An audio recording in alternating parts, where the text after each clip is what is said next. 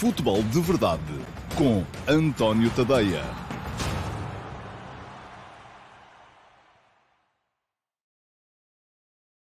Olá, muito uh, bom dia a todos. Eu sou António Tadeia. Este é o uh, Futebol de Verdade de sexta-feira, dia 28 de agosto de um, 2020. O último Futebol de Verdade da semana. A última oportunidade que tem para deixar perguntas para o Q&A de amanhã. Portanto, se estiverem a ver este, hum, esta edição do Futebol de Verdade, já sabem, podem deixar perguntas nas caixas de comentários.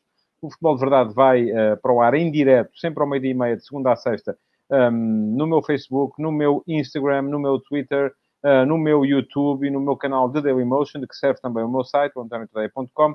Pode ver em qualquer destas plataformas, deixar perguntas em qualquer destas plataformas e elas serão, um, podem ser colocadas uh, em direto na, na emissão ou podem também caso não, não sejam colocadas em direto na emissão, ser selecionadas para uh, o uh, eh, QA de sábado. O QA vai para o ar sempre ao sábado, também ao meio-dia e meia, uh, com as melhores perguntas da semana. As perguntas não têm que ser necessariamente sobre os temas que eu estou a abordar no momento, desde que sejam sobre futebol, qualquer curiosidade, qualquer tema acerca do qual queiram saber a minha opinião, tenha a ver com futebol, podem uh, disparar e eu depois uh, cá estarei para vos responder. Outra coisa que vos peço também, já sabem, é sempre a mesma, e passei a pedi-la antes de começar a emissão, uh, precisamente para ver se melhoramos aqui um bocadinho o alcance das emissões regulares do Futebol de Verdade, é que partilhem esta emissão do Futebol de Verdade. Portanto, se estão aí a ver, podem partilhar desde já, para que os vossos amigos também um, ehm, sejam expostos um, ehm, à emissão de hoje e possam vê-la, acompanhá-la e decidir se querem depois uh, continuar a vê-la ou não, ou ver as edições futuras uh, do futebol de verdade ou não. Está quase a começar o futebol. Um, bom, para o futebol a sério, já, não, já faltou mais. Uh, vamos ter Liga, vamos ter o Rio Ave na, na, na, nas pré-eliminatórias da Liga Europa. Uh, depois, mais à frente, o Benfica, mais à frente, o Sporting, o Benfica nas pré-eliminatórias da Liga dos Campeões, o Sporting também nas pré-eliminatórias da Liga Europa.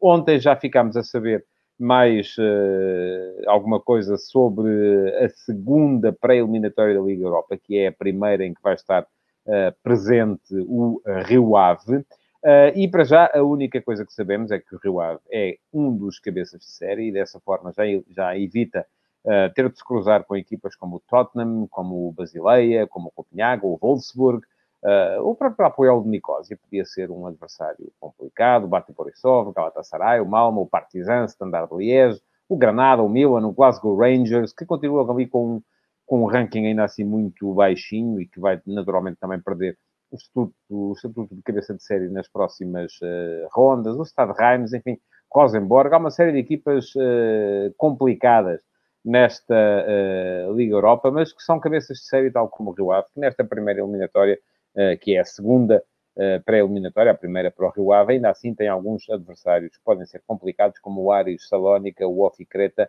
ambos da eh, Grécia, como o Servette da Suíça, o Osietes da, da Croácia, o IFK Göteborg da Suécia, o Amarby também da Suécia, equipas norueguesas, o Bodo Glimt, o Viking, enfim, ainda são equipas que podem complicar uh, a tarefa ao, Rio Ave e que, sobretudo, se eh, por sorte ou azar para o Rio Ave, o jogo acabar por ser sorteado um, no campo do adversário. Eu recordo que as pré-eliminatórias vão ser todas jogadas a uma só partida, que se sorteia uh, o local da disputa do jogo e a única exceção a esta realidade é mesmo uh, o play-off da Liga dos Campeões. Uh, é a única situação que difere desta regra geral. Diz-me João Martins, e muito bem, em Inglaterra começa amanhã a época, Community Shield, Liverpool contra o Arsenal. Um, é verdade, sim, senhor. E, aliás, recomendo a todos também, uh, se gostam de futebol, se estão já aí a salivar com a nova época, uh, eu estou um bocadito, um, que deem um saltinho ao antoniotadeia.com, porque tem lá, como tem todas eh, as quintas-feiras à noite, uh, um texto chamado Fim de Semana a ver a bola, que tem uh, o destaque para os principais jogos deste fim de semana, com horários, com algumas dicas interessantes para poderem ver os jogos um, ehm, e com uh, os sítios onde eles vão ser transmitidos. Portanto, já sabem, fim de semana a ver a bola no antoniotadeia.com. Esta semana quem o assina é o João Pedro Cordeiro. um, que é o nosso hipster de serviço, ele conhece uh, todas as equipas, todos os campeonatos, sobretudo ele tem algumas, algumas uh, zonas de predileção, campeonatos nórdicos, uh, são com ele. não é sobre isso que ele escreve, escreve sobre o Community Shield, escreve sobre a França, sobre a Rússia, que já estão a jogar, tal como a Bélgica, um, e também, naturalmente, sobre esse jogo entre o Liverpool, campeão inglês, e o Arsenal, vencedor da Taça de Inglaterra, que vai ser o primeiro jogo de grande nível nesta nova época futebolística. Mas as outras, um, as outras competições estão aí a chegar também, já não falta muito. Uh, Diz-me o Alfredo Almeida, aqui na Ucrânia já começou, já leva uma jornada e já foi realizada a supertaça da Ucrânia com derrota do muito português Shakhtar. Aliás, já no ano passado tinha sido assim, não é? Se bem me lembro, já no ano passado o Shakhtar tinha perdido a supertaça para o Dinamo de Kiev e depois, uh, com o decorrer do campeonato, uh, passeou completamente pelo campeonato da Ucrânia. Vamos então um, aos temas do dia. Uh, eu estou também à espera de futebol. este fim de semana já vou um, ver os jogos que por aí há e que for possível ver através de transmissões televisivas um, das equipas portuguesas para ver em que pé é que elas estão em termos de preparação. Porque, uh, enfim, vamos ter, o Benfica vai ter que competir já daqui a duas semanas e meia, no dia 15 de, uh, no dia 16 de setembro, acho que é isso, com a terceira pré-eliminatória da Liga dos Campeões. Uh, e depois, a 22, começa também o Sporting. Antes disso, pelo meio, começa a Liga Portuguesa. Uh, portanto, estamos a três semanas de começar a época a sério. Duas semanas e meia, três semanas de começar a época a sério e disto a andar outra vez tudo naquele carrossel uh, de emoções que é a Liga Portuguesa e, apesar de tudo, continua a ser aquela que nos interessa mais a nós que estamos em Portugal. Bom, vamos.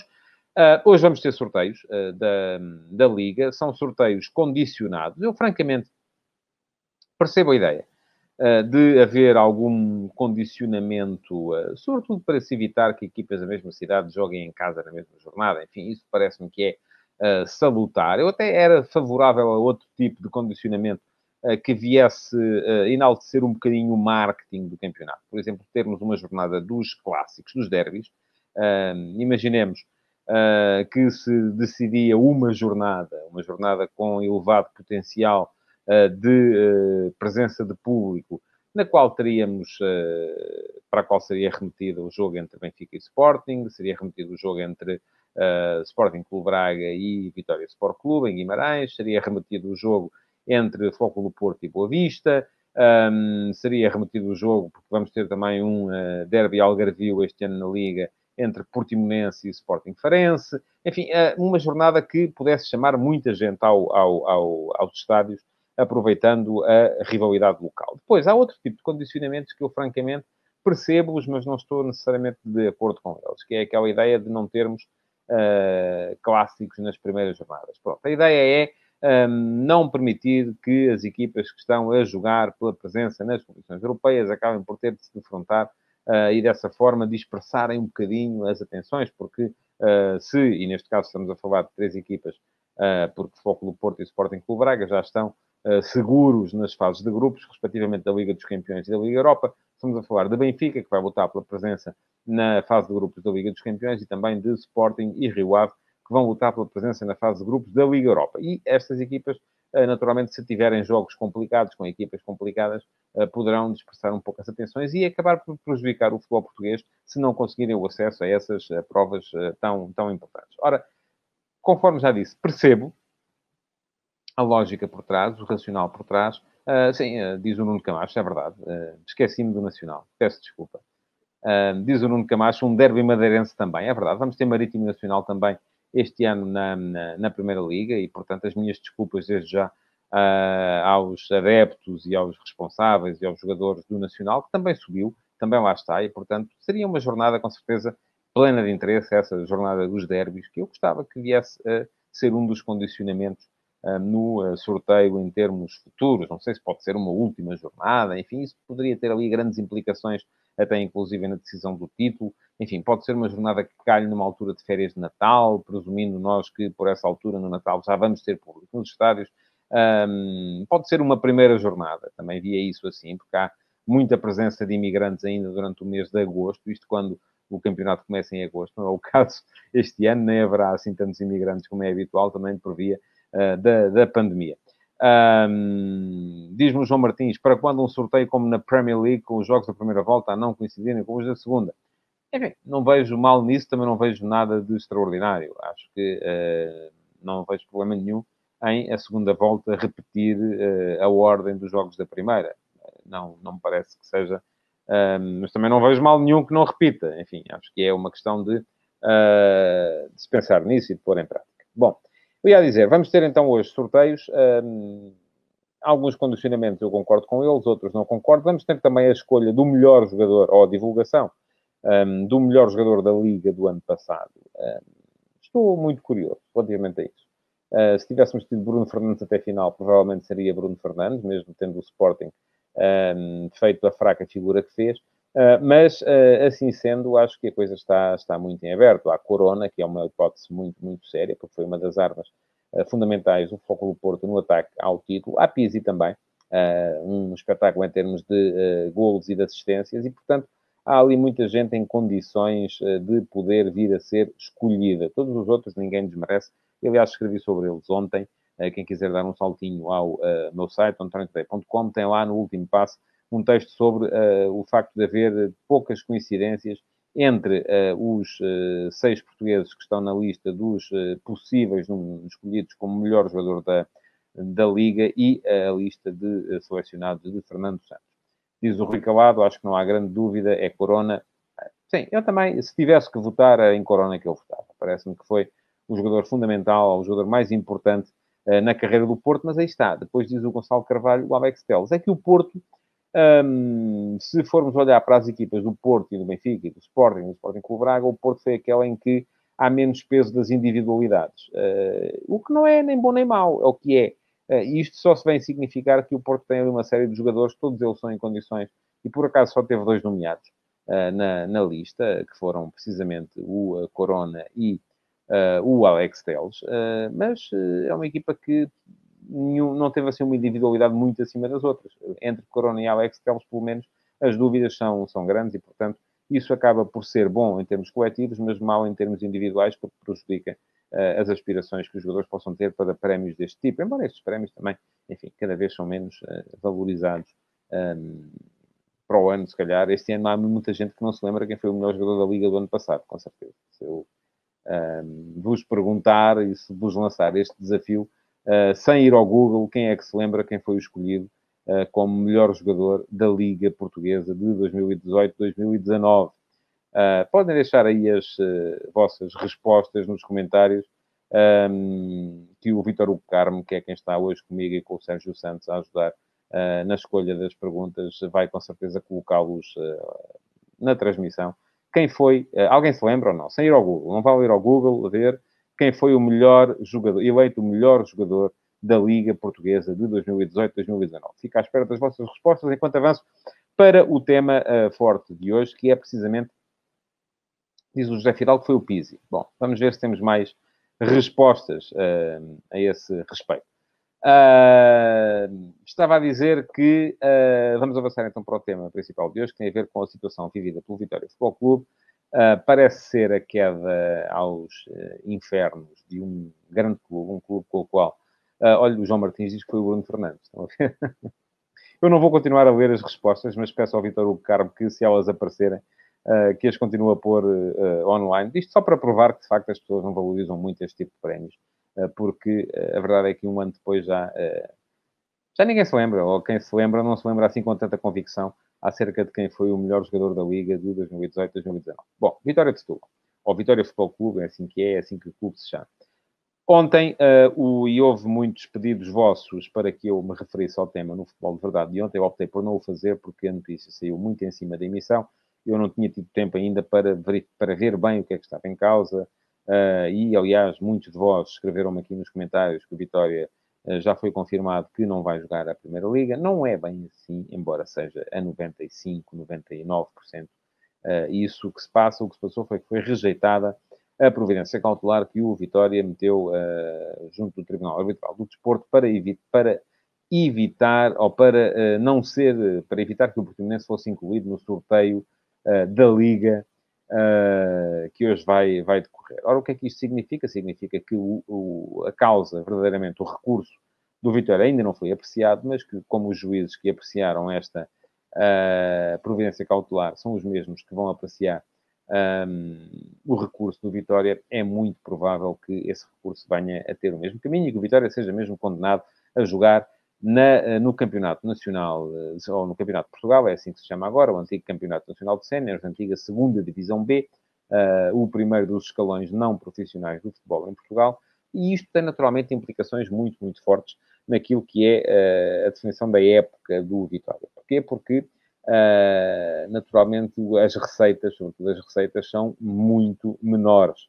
para quem está no Campeonato de Portugal relativamente a, a, quem está numa Primeira Liga. E são, sobretudo, as receitas de TV. São essas que deixam de entrar. Eu acho que os clubes, neste momento, nem estão a contar muito com receitas de bilheteira, e mesmo que houvesse público a bilheteira cada vez conta menos na maior parte dos clubes em Portugal. E o Vitória até é daqueles que ainda vai metendo muita gente na, nos, seus, nos seus jogos, uh, ou vai metendo alguma gente nos seus jogos, mas uh, a questão aqui é fundamentalmente de direitos de TV uh, que valem para a Primeira Liga, valem um bocadinho, muito pouquinho para a Segunda e não valem nada no Campeonato de Portugal. Ora, assim sendo, a questão que se coloca é uma SAD, um clube que já está em gravíssimas dificuldades e por isso mesmo deixou acumular dívidas, um, e não conseguiu uh, o certificado de não dívida para poder inscrever-se uh, e estar licenciado para jogar a Liga Portuguesa. Uh, se não vai ter receitas, não pode naturalmente manter o mesmo nível de despesas. Portanto, a questão que se coloca aqui é, e agora, o que se faz aos jogadores que têm encontrado com o Vitória?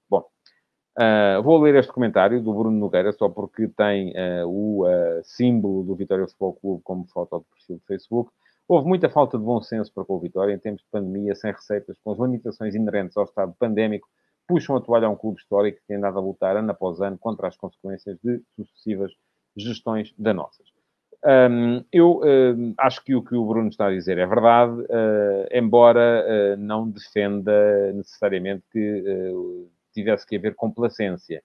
A questão é mesmo essa, é que houve sucessivas de gestões danosas no Vitória, uh, deixar o Vitória no estado em que ele está e, uh, tanto quanto se percebe, uh, já os licenciamentos para as últimas épocas desportivas foram quase que um favor.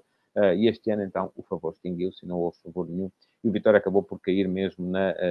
porque também é, é, isso que muita gente diz, que havendo justiça cega ao estatuto que o Vitória ainda assim tem e merecia que é merecido no futebol português e no desporto português, provavelmente o Vitória já teria sido condenado a descer uh, antes uh, deste veredicto deste ano. Ora bem, eu estava a, falar precisamente sobre a questão da, da, do plantel. O que vai o Vitória fazer com os jogadores que naturalmente não vai conseguir pagar, porque não vai ter receita para isso, não é? O dinheiro para salários, o orçamento para custos uh, com o pessoal vai naturalmente diminuir bastante e, portanto, ainda assim há ali alguns jogadores eh, com valor facial no mercado, eh, sobretudo Macarides, sobretudo Artur Jorge, são jogadores que fazem jeito a qualquer equipa ehm, de Primeira Liga. Eh, parece-me que ehm, encaixariam bem na maior parte das, das equipas. A questão é agora haver alguém que esteja disponível para pagar ao Vitória por eles. Um, ehm, enfim, mais a mais sabendo a situação em que o Vitória está, em que precisa de se desfazer deles uh, neste, neste momento. É? E já se sabe quando o vendedor está em dificuldades, o comprador baixa o preço da oferta. Isto é das leis de mercado, já se sabe que é assim, é assim em todo lado e é assim no futebol também. Portanto, uh, vejo alguma dificuldade no Vitória para conseguir um, vender uh, os seus ativos, ou vender o passo dos seus ativos.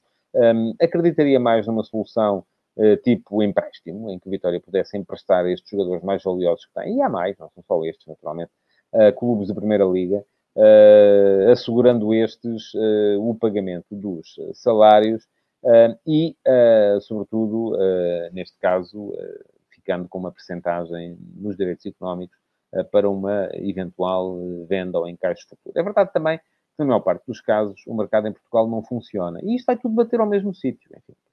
O mercado em Portugal não funciona, porque não há dinheiro a circular e não havendo dinheiro a circular, a maior parte das equipas em Portugal só vendem jogadores quando vendem para o estrangeiro, porque entre elas simplesmente os contratos acabam e os clubes mudam uh, de, uh, a não ser que envolva os grandes, os, clubes, os jogadores mudam de clube uh, no final dos contratos, portanto o que acontece aqui é que a questão vai sempre bater ao mesmo, que é a falta de liquidez na maior parte dos clubes e o facto de termos um mercado absolutamente inexistente, que tem a ver também com o facto das receitas televisivas estarem distribuídas de forma muito desigual por todos os clubes. Eu vou sempre dar a isto, seja qual for o tema do qual estou a falar, quase sempre venho aqui parar. Uh, é urgente a centralização dos direitos televisivos no futebol em Portugal. É urgente que uh, a distribuição da receita seja um bocadinho mais igual entre todos. Pronto. Mas a questão agora é: Vitória não tem capacidade, com certeza, para manter os seus melhores jogadores. Não tem capacidade para os manter, tem que encontrar uma solução em que uh, deixe de ter que lhes pagar salários, mas não perca os direitos económicos sobre eles, porque naturalmente o Vitória não está numa situação também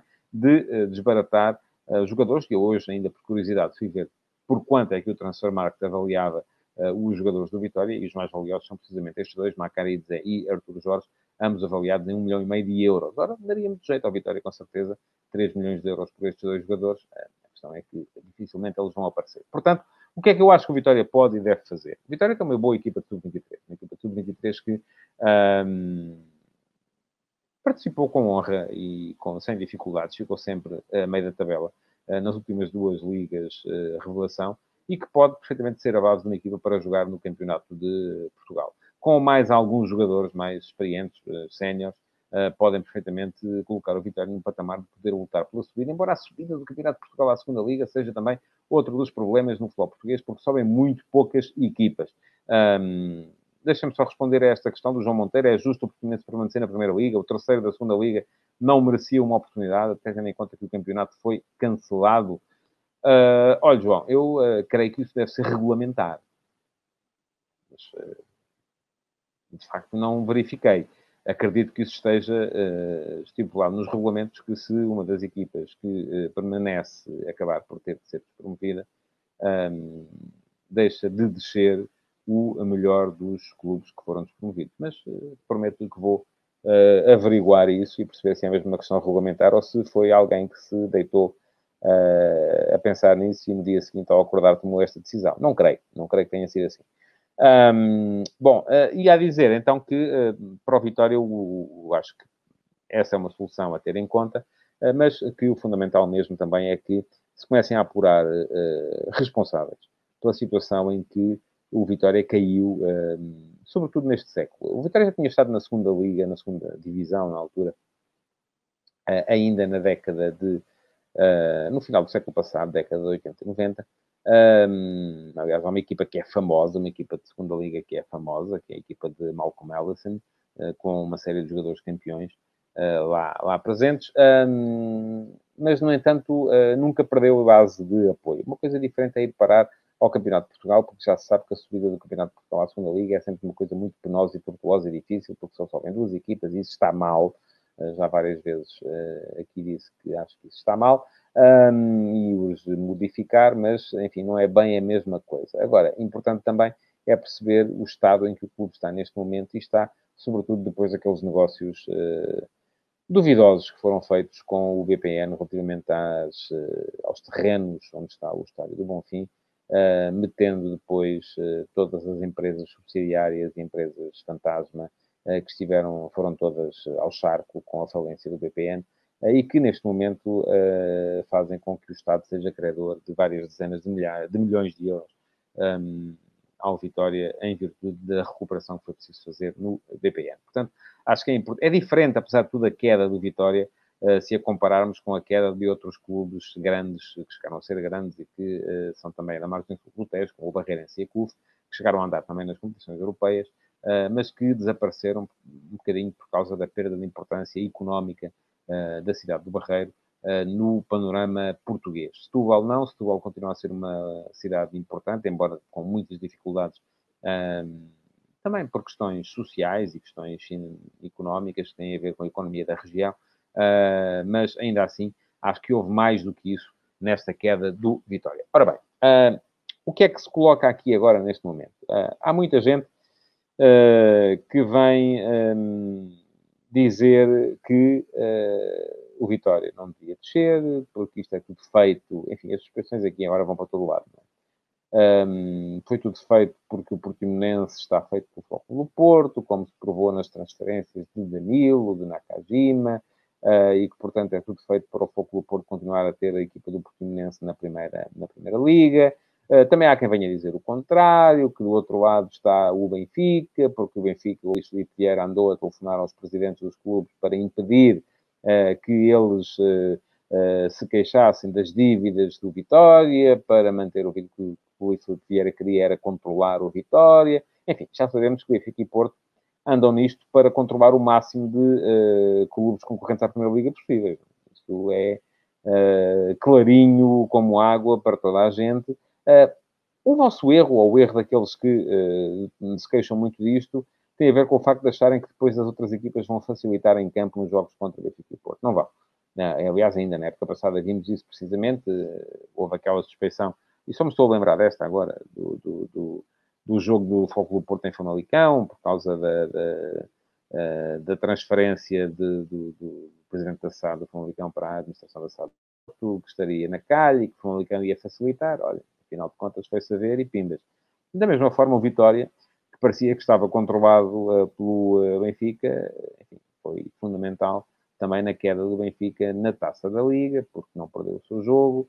Uh, foi fundamental também porque roubou pontos ao Benfica no campeonato e, portanto, aparentemente está controlado. Não é, uh, os jogadores não foram informados disso, não é? Uh, essas questões é importante que se perceba que não têm repercussão no campo. Podem ter nas votações na Liga, podem ter em negócios futuros, sim, sem dúvida nenhuma, e é mau que isso aconteça, mas não é no campo que elas têm repercussão. Portanto, hum, não consigo ter uma opinião uh, informada relativamente a isso. Não sei se isto é tudo para ajudar o Porto, mantendo o Portimonense, se é tudo, se do outro lado estava o Benfica para impedir que o Vitória descesse, porque é o Vitória controlado, enfim, não sei. Uh, acho que isso faz mal ao futebol português e, sobretudo, as pessoas que se queixam disso. Um, faz mal se a ser verdade. E as pessoas que se queixam disso, era bom que tivessem também provas e, sobretudo, que não alastrassem essa suspeição ao campo. Outra questão que muita gente, e já estamos a chegar ali aos 30 minutos, portanto, tenho que me despachar. Outra questão que muita gente um, veio falar então, mas porquê que o Vitória desce e o Sporting, que ainda não pagou o Ruben Amorim ao uh, Sporting Clube Braga, uh, não desce também, não é? Uh, e é legítimo que se fale nisso, não é? Eu, eu, próprio gostava que. Eu admito que Pedro Proença ainda não tenha falado do assunto porque ainda está a ser julgado uh, o recurso do Vitória, mas é uma dúvida legítima, é uma dúvida que se deve colocar. Então, mas se o Vitória, que uh, deve 25 milhões de euros, um, não pode continuar, não pode ser licenciado e continuar a jogar, porque é que o Sporting, que ainda não pagou os 10 milhões de euros que tinha que ter pago pela cláusula de rescisão de Rubem Amorim, uh, está licenciado para jogar. Eu admito, enfim, não sei, tem a ver com o facto de ainda não ter havido uma queixa formal do Sporting com o Braga, porque o Braga ainda está à espera de receber o dinheiro e uh, o dinheiro uh, agora fez, o Braga fez este ultimato para receber até dia 4 ou 5 de setembro. Portanto, e também um, Parece-me que nesta vez o Sporting vai mesmo ter de pagar, até porque a última vez que não pagou, o Sporting disse que tinha liquidez, mas que uh, optava por não pagar ainda, da mesma forma que não estava a receber de uma série de clubes, tinha tudo a ver com a pandemia e tal. Enfim, um, acho que essas coisas têm que ser clarificadas. E acho que hoje é um dia tão bom como outro qualquer para a direção da Liga clarificar esse tipo de situações. Não sei se vai haver algum tipo de uh, comunicação, se vai haver algum tipo de conferência de imprensa uh, durante a cerimónia dos sorteios, ou antes ou após, mas era importante que se percebesse e que, apesar do recurso do Vitória estar ainda uh, a ser julgado, que houvesse uma uh, deliberação clara da direção da Liga sobre temas como estes, quais são as dívidas que contam e quais são as dívidas que não contam.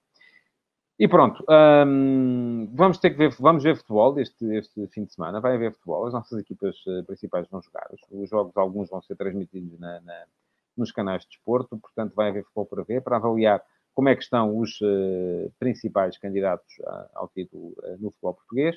Na segunda-feira espero poder falar aqui já de futebol jogado, de bolinha a saltar, porque é isso que nos move a todos.